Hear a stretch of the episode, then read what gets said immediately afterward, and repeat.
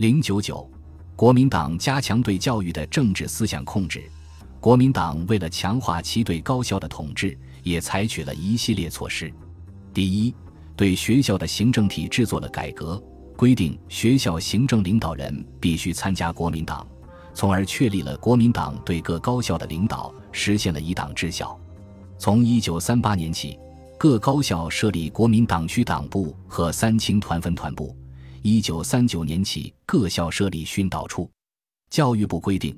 国民党区党部协助学校行政，三青团分团部协助学校训育，训导处执行区党部和三青团委托的事项，区党部书记可以列席校务会议。这样，从学校行政、党、团与训育处四方面加强了国民党对高校的控制。第二，推行训育制度，加强对学生的思想控制。抗战时期，国民政府先后颁布了。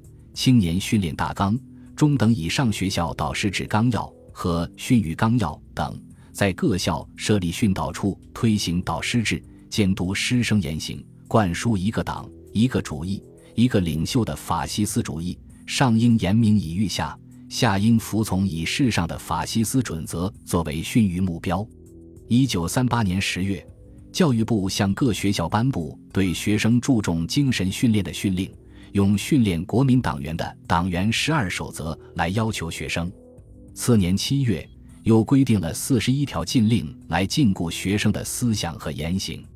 第三，颁布了一整套规章制度，用行政手段强令各校贯彻执行。在学校中建立了训导处，国民党区分党部和三青团三位一体的特务统治，采用威胁、利诱、监视、逮捕。